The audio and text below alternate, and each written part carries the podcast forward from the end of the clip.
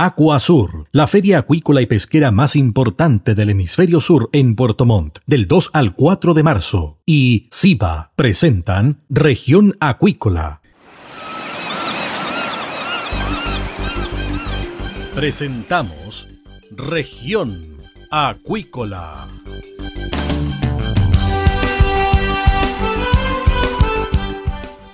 Escuche desde ahora todas las novedades de las principales actividades económicas de la región de los lagos y con las voces de sus protagonistas.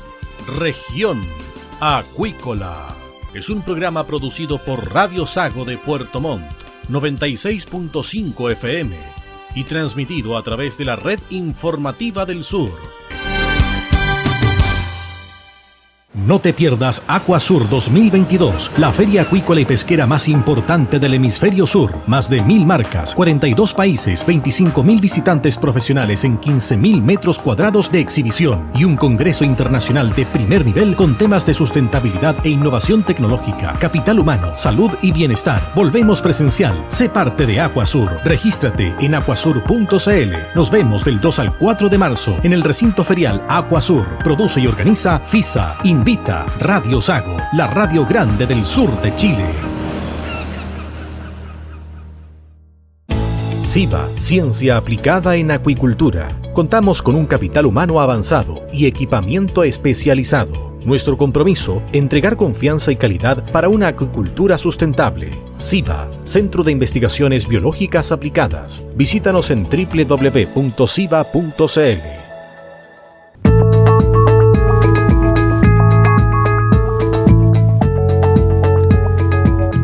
Bien, estamos de regreso acá en región acuícola y estamos con la invitada del día. Se trata de la doctora Laura Nahuelgual, investigadora del Centro de Investigación Dinámica de Ecosistemas Marinos de Altas Latitudes de la Universidad Austral de Chile y del Instituto Milenio en Socioecología Costera. Se está realizando en nuestro país la primera consulta ciudadana sobre la salud del océano en Chile. ¿Qué tal, doctora? Bienvenida a Región Acuícola acá en Radio Sago. Hola, muchas gracias por la invitación. A ver, ¿cómo surge esta idea de realizar esta consulta? Mira, nosotros eh, renovamos nuestro centro de investigación hace un año atrás, el, centro ideal, por otros cinco años y en esa agenda de investigación incluimos un tema transversal que es el de la salud de los océanos y la construcción del índice de salud de los océanos para Chile. El índice de salud de los océanos es, un indicador, como su nombre lo dice, ¿no? de, la salud de, las zonas, digamos, oceánicas y costeras, que se hace a nivel mundial y algunos países deciden bajar, como decimos nosotros, ¿no es cierto?, la construcción de ese indicador a nivel nacional, porque por lo pronto hay un solo valor, que es el de Chile, y nosotros esperamos construirlo para las regiones de Chile. Y dentro de ese contexto, nosotros estamos haciendo esta consulta ciudadana que retroalimenta la construcción de ese, de ese indicador, además de otra información muy valiosa que, que nos permite descubrir que básicamente tiene que ver con la relación que las personas en Chile, cualquier persona en Chile, porque esta es una consulta, digamos, no experta, es una consulta a la ciudadanía, nos permite entonces establecer, entender las relaciones que las personas tienen con el mar en términos de cuánto lo frecuentan, eh, qué actividades realizan, qué beneficios reciben, cómo se relaciona eh, ese vínculo con el mar a su bienestar material e inmaterial. Ese tipo de cosas también las estamos consultando. Con respecto al tema de la salud del mar o la salud del océano en Chile, ¿qué antecedentes se tienen hoy? Mira, te diría que como lo estamos haciendo nosotros desde la perspectiva de las personas, eh, no, no hay información, si bien por supuesto los grupos científicos eh, con foco en los ecosistemas marinos, básicamente lo que trabajan es eso, ¿no? Tal vez no se llama salud del, océano, se llama salud del mar, pero todos los colegas oceanógrafos, biólogos marinos están investigando cuestiones que tienen que ver con la condición de nuestros océanos. Entonces, bueno, en ese sentido eh, hay mucha investigación con distintos matices en las distintas regiones de, del país, desde los efectos de los residuos industriales en el mar hasta los efectos del cambio climático en el mar. Entonces, creo toda esa investigación tiene que ver con entender cuáles son las presiones sobre los ecosistemas marinos y obviamente cuál es el resultado de esas presiones que podría expresarse como un indicador de salud. De hecho, en la construcción de este indicador de salud del océano, toda esa información científica se considera para su construcción. Y en ese aspecto, ¿estamos más o menos bien? ¿Estamos por mal camino? Mira, en verdad, más que una opinión propia, nosotros comenzamos a analizar las, eh, las eh, entrevistas, ¿no? los resultados, las respuestas que nos van llegando. Y bueno, hay, hay muchas personas eh, que dicen que la condición del océano, donde ellos se relacionan más habitualmente con el mar, es, es, muy, es muy mala, digamos. Esa pregunta se hace en una escala de muy mala, muy buena. Y bueno, hay personas que, que plantean eso, ¿no? Estamos hablando de percepciones, pero la verdad de las cuestiones es que todos tenemos, creo yo, una, una percepción bastante cercana de, cómo hacía la transformación del lugar que habitamos. Así es que eh, no podríamos eh, descartar que haya mucho de, mucho correlato entre esa percepción y la evidencia científica más dura de que efectivamente hay zonas del país que están muy afectadas. Por ejemplo, en la consulta hay una pregunta que dice, ¿qué zona del país usted asocia con, con un océano, digamos, que no tiene una buena salud, ¿no? un, un océano deteriorado? Y, y muchas personas hasta el momento, no te diría que es una tendencia porque son resultados muy preliminares, pero muchas personas apuntan, por ejemplo, a Talcahuano, a Quintero, a Valparaíso, que obviamente uno también asocia con zonas que tienen muchísimas actividades industriales y que obviamente corren el riesgo de ser efectivamente ecosistemas más alterados. Entonces eh, hay, eh, digamos que esta, esta información pienso que se va a correlacionar con la evidencia científica que apunta a que hay zonas del país con, con calidad del océano, eh, digamos, peor. Si bien es cierto, hay zonas tal como usted la describe, que están peor que otras, porque están en malas condiciones debido, ¿cierto?, a la industria cercana al borde costero, pero hay temas que son transversales y que unen a todas las regiones con respecto al análisis que ustedes están realizando. Por, por lo pronto no, no, te sabría decir, porque en verdad eh, hay, que, hay que mirar con bastante cautela las tendencias y ver de, ver, de qué dependen, ¿no? Porque, por ejemplo, eh, hay muchas personas que responden y tienen una qué sé baja frecuencia de interacción con el mar, mientras que hay otras personas que habitan el ambiente costero día a día, están mucho más conscientes de, de las transformaciones, digamos, que, que, su, que su entorno ha, ha, ha sufrido y, y, por lo pronto yo creo que, mira, hay una tremenda diversidad de, de factores que las personas identifican que alteran el, mar, digamos, la condición del, del, mar, desde la basura hasta el cambio climático, la industria salmonera, eh, la pesca industrial. Entonces no, no, tenemos como la idea de que hay cuestiones demasiado comunes, eh, porque obviamente hay personas respondiendo de las distintas regiones del país. Eh, tal vez si después nosotros tomamos todo Patagonia, puede que haya mayor convergencia en la condición del mar y en los factores que lo afectan. Tal vez eso puede pasar. Con respecto al tema de la convención, muchos apuestan a que el tema del mar debe estar explicitado en la nueva Carta Magna. ¿Ustedes como científico o tú como científica, estás de acuerdo con aquello? Uno podría decir rápidamente que, que esa Carta Magna de verdad debe, incorporar la temática ambiental de manera, digamos, mucho más profunda de lo que se ha hecho este, hasta este momento, en realidad, en términos de la salud de los ecosistemas en general.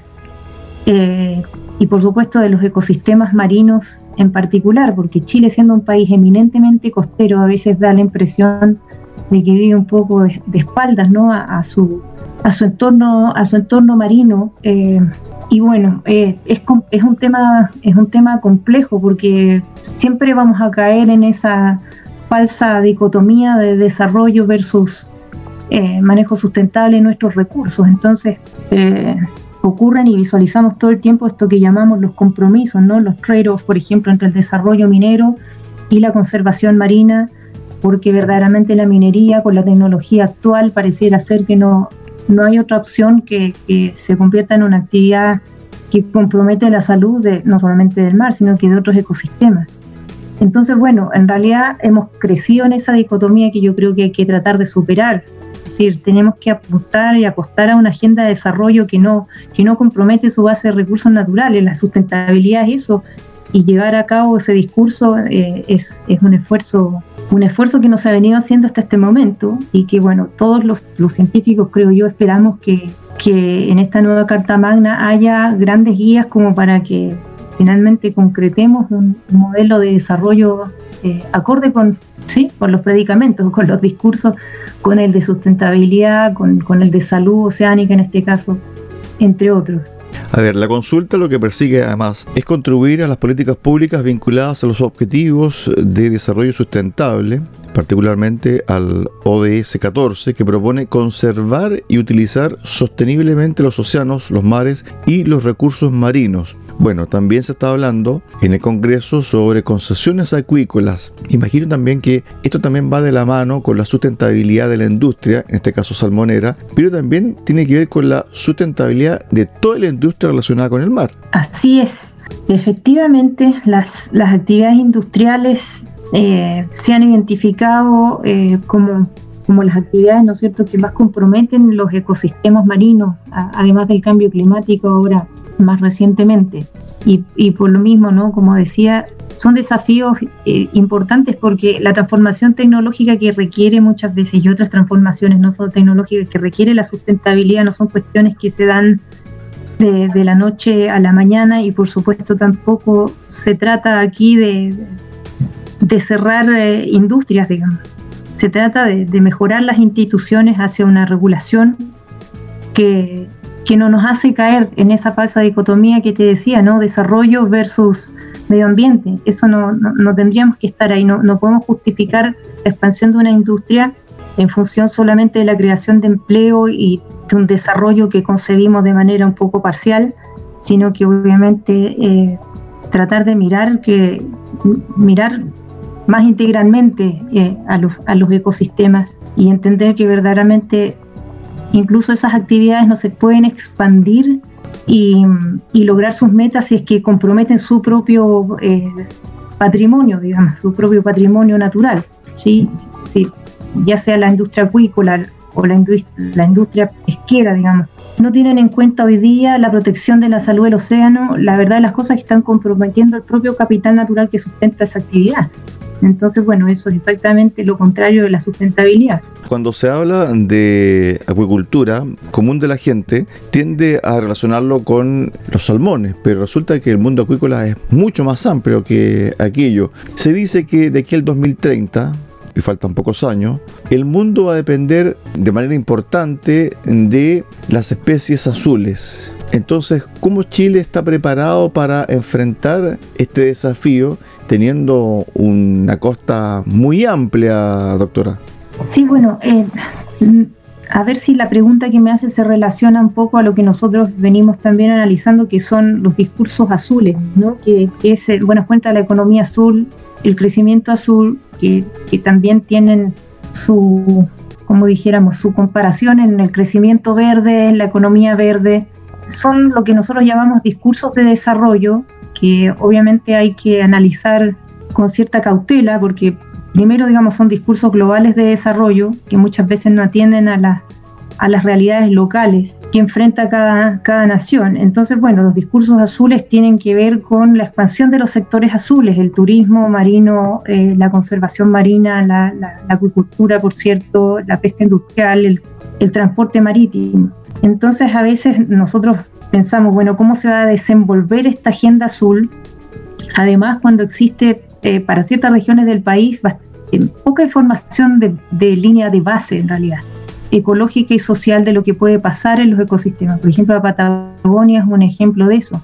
Se hace mucha investigación, pero muchas veces insuficiente para establecer una línea base y poder entender a priori, poder adelantar, digamos, qué podría pasar si todos estos sectores crecen de manera simultánea. Entonces muchas veces acogemos un discurso como el crecimiento azul, como la revolución azul, pero la verdad es que hay que tener en cuenta cuáles son las condiciones que el país ofrece y las distintas regiones del país ofrecen para crecimientos rápidos, digamos, de, estos sectores, ¿no? Eh, y bueno, tenemos el ejemplo del crecimiento verde, la revolución verde, con muchos beneficios, pero también con muchos costos ambientales en su momento. Entonces tenemos mucha historia de la cual aprender y no repetir errores. Y no estoy hablando de Chile en particular, sino que como, como especie humana, como humanidad, ¿no es cierto?, en torno a la, sustentabilidad. Eh, entonces, bueno, obviamente Chile tiene la posibilidad de, fundamentar al menos parte de su desarrollo económico en, sus sectores azules, pero reitero, o sea, eh, no es lo mismo te fijas, expandir ciertas actividades eh, ya en la zona central del país versus eh, las zonas extremas del país. Las condiciones sociales, económicas, territoriales en general y ecológicas, por supuesto, son distintas. Entonces, eh, mi opinión personal es que la idea de desarrollo no puede ser una sola de, a lo largo del territorio. ¿sí? digamos que, que mi, mi planteamiento siempre es el desarrollo desde lo local y eso implica observar muchas de las dinámicas que ocurren en, los territorios específicamente. Es decir, macrozonas de desarrollo ligadas también a cómo se comporta y está también el océano en esa zona del país. Los territorios tienen y han tenido yo creo que, distintas, distintas vocaciones, ¿no? Eh, junto con eso eh, tienen distintas dinámicas, dinámicas sociales y también en este sentido, ¿por qué no pensar que ya, ya es tiempo de escuchar las propias propuestas de las personas en torno a, en torno a los modelos de desarrollo que, quieren? Ahora, por supuesto, llegar a esos, llegar a esos acuerdos es parte de los procesos democráticos. Yo creo que también es un gran desafío para Chile, que es el tema verdadero de participación ciudadana. Porque por lo pronto la participación ha mejorado muchísimo, por supuesto, pero eh, la participación muchas veces o, la mayor parte de las veces sigue siendo no vinculante a las decisiones que se toman en un determinado espacio. Y bueno, nosotros en el sur de Chile eh, tenemos una gran oportunidad tal vez de hacer las cosas un poco distintas en, comparación a otras zonas marinas del país. Eh, y bueno, eh, esperamos que, que precisamente consultas ciudadanas como estas, que le preguntan a las personas directamente cuál es su percepción de la condición del mar en su, en su lugar, cómo eso afecta a su bienestar, esperamos de verdad que esa información se tome en cuenta como un, gesto, como un signo de que de verdad lo que la gente piensa importa en las políticas de desarrollo, en torno al mar y por supuesto en torno a otros ecosistemas eh, también. Claro, pero muchas veces estas consultas, y usted lo mencionaba al principio de la entrevista, tienen que ver con percepciones, pero finalmente las decisiones se toman desde el punto de vista técnico. De ahí, ¿cierto?, la importancia, y esta pregunta también se la hacía a otros científicos, de bajar la información científica, por ejemplo, a el mundo de la pesca artesanal. ¿Cómo está relacionado el mundo científico chileno con la pesca artesanal, con los trabajadores eh, del mar? Bueno, aquí también depende de, los énfasis de los, de los grupos científicos, ¿no? Yo diría que la universidad a la que represento ha tenido un, trabajo permanente de, campo, digamos, en distintos ámbitos y, en el ámbito de la pesca artesanal también. Eh, diría que las universidades del resto del país eh, también, eh, particularmente en torno al, al tema de la, de la pesca artesanal. Ahora, particularmente en esta consulta, nos interesa recoger particularmente la opinión de las personas que habitan los espacios costeros y los pescadores y las comunidades de pesca artesanal, por supuesto, son muy importantes y por eso también esta, esta consulta se replica en persona. Nosotros la estamos haciendo a todo el país, pero estamos bajando, enfatizando en algunos, en algunos grupos eh, particulares, ¿no? en, en la mayoría de las comunas costeras, al menos de la Patagonia precisamente para tener esa, esa impresión eh, de, cómo el sector de pesca artesanal, por ejemplo, o las comunidades costeras en particular, observan su mar, cómo se relacionan con, con su mar, cómo, cómo, a veces también los propios pescadores atribuyen o se atribuyen cierto grado de responsabilidad sobre las, las cuestiones que, que pasan. Yo creo que también eso se ha avanzado mucho y, y hay un, diría yo, un compromiso importante del sector de pesca artesanal a poder eh, revertir, digamos, ciertas problemáticas que ellos a veces observan que, que, pueden tener que ver con su actividad. Y bueno, esperemos que, que así también otras, otras actividades que, que, afectan, que afectan la condición del mar y también esta consulta ciudadana eh, cuando reportemos resultados espera a crear conciencia ¿no? de, de, la responsabilidad que cada quien, no solo la pesca artesanal o cualquier actividad en particular tiene, sino que las personas en su, en su diario intercambio, digamos, y, y y en su diario habitar este, este espacio, ¿no? Y también la gente que, que, no vive en ese espacio, pero que lo visita. Y de hecho, una de las, de las cuestiones que más identifican como, como factores que afectan la salud del mar es la contaminación física por basura. Y eso obviamente es atribuible a las personas comunes y silvestres, no, no a los sectores empresariales, industriales de, de ninguna manera. A ver, esto ya está abierto para mayores de 16 años. ¿Hasta qué periodo se extiende esta consulta? Hemos planteado que marzo, pero eventualmente podemos, podemos eh, intentar abril también. Eh, partimos hace muy poquitos días, solamente la semana pasada, el día miércoles de la semana pasada, y bueno, esperamos poder eh, promocionar, difundir la importancia de esta consulta, así que bueno, nuevamente agradezco mucho la invitación eh, precisamente para, para ese objetivo y esperamos entonces recibir respuestas de todo el país hasta el mes de marzo en primera instancia y posiblemente lo extendamos un mes más. Depende cómo, cómo vaya. Los interesados en participar tienen que dirigirse al siguiente sitio, encuesta.chileoceano.cl. Ahí está esta encuesta sobre la salud de nuestro océano acá en nuestro país. Estuvimos en el día de hoy con la doctora Laura Nahuelhual, coordinadora de esta iniciativa e investigadora del Centro de Investigación Dinámica de Ecosistemas Marinos de Altas Latitudes de la Universidad Austral de Chile. Gracias Laura, gracias doctora, que tengas una excelente semana. Muchas gracias, Cristian, a ti por la invitación. Hasta luego. Hasta luego, estamos en contacto. En contacto.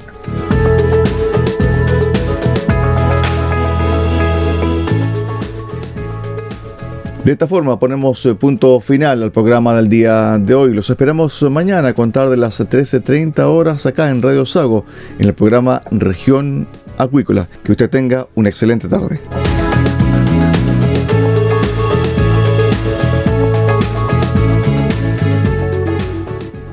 Acuasur 2022, la principal exhibición del sector acuícola, del 2 al 4 de marzo en el recinto ferial Acuasur en Puerto Montt. Conoce productos de más de mil marcas de 42 países y comparte las experiencias y los desafíos que marcarán la agenda del sector con más de 25 mil visitantes profesionales. Sé parte también del Congreso Internacional de Acuasur, que abordará temas de sustentabilidad e innovación tecnológica, capital humano, salud y bienestar. Regístrate en acuasur.cl. Volvemos presencial. Organiza y produce FISA invita Radio Sago, la radio grande del sur de Chile. Centro de Investigaciones Biológicas Aplicadas CIBA, Ciencia Aplicada en Acuicultura. Entregamos confianza y calidad para una acuicultura sustentable. Contamos con un capital humano avanzado y equipamiento especializado. CIBA, Centro de Investigaciones Biológicas Aplicadas, Ciencia Aplicada en Acuicultura. Visítanos en www.ciba.cl.